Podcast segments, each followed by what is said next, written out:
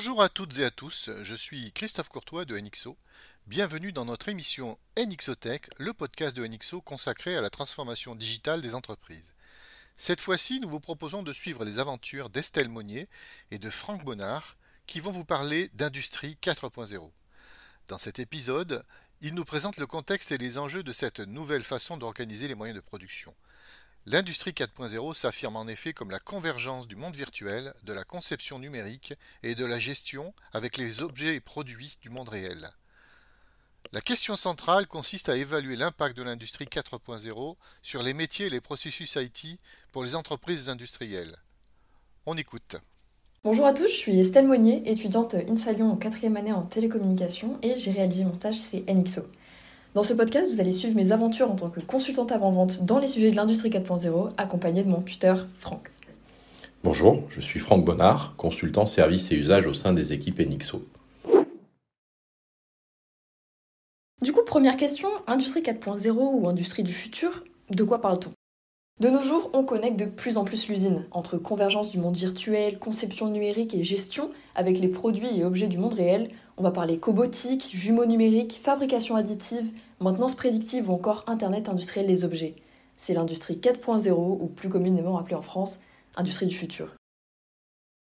Ce qu'il faut bien comprendre, c'est la véritable révolution qu'implique la génération, l'utilisation, l'analyse et même la monétisation la valorisation finalement de la donnée au niveau industriel. Ces données proviennent des machines, des outils de pilotage et de contrôle de production, des produits fabriqués eux-mêmes. En fait, la donnée devient le nouveau fluide de l'usine.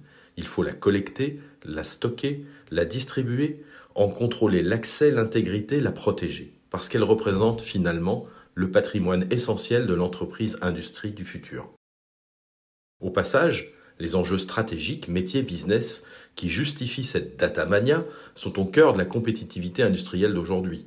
Propriété intellectuelle, agilité de production, hyper-personnalisation des produits, traçabilité et mesure de la qualité, imposées bien souvent par la réglementation et les normes, mais également sécurité des biens, sécurité environnementale, sécurité des personnes, et au final la consommation énergétique, qui est devenue ces quelques derniers jours un sujet hautement d'actualité. On ne parle pas d'usines connectées, d'IoT industriel ou de big data de production pour le plaisir, mais bien parce qu'ils sont parmi les piliers de la relocalisation industrielle qui fait consensus aujourd'hui. Il y a donc un fort enjeu autour de la connectivité et cybersécurité pour les environnements industriels. Les attaques dans le milieu IT, donc dans le monde informatique, on entend souvent parler ransomware, vol de données personnelles. Mais dans le monde industriel, celui de l'OT, pour Operation Technology, depuis que l'on connaît l'usine, on fait face à de nouvelles attaques qui se font de plus en plus nombreuses. Beaucoup s'attaquent au SCADA, donc les systèmes de contrôle de commande industriels des usines, et parmi les plus connus, on peut citer Stuxnet ou encore Industroyer.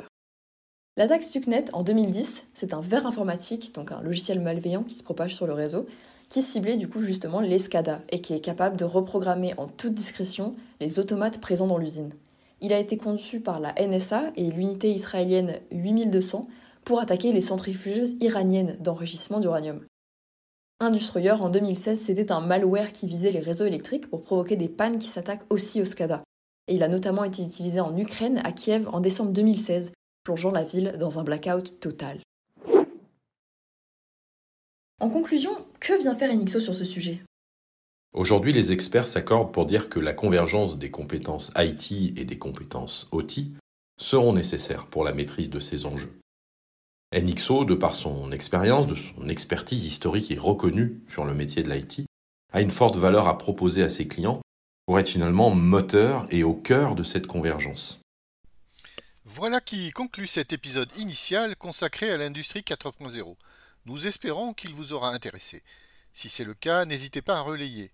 Nous ajouterons prochainement d'autres épisodes sur le même thème en focalisant sur certains aspects opérationnels dans le but de partager nos retours d'expérience et nos bonnes pratiques.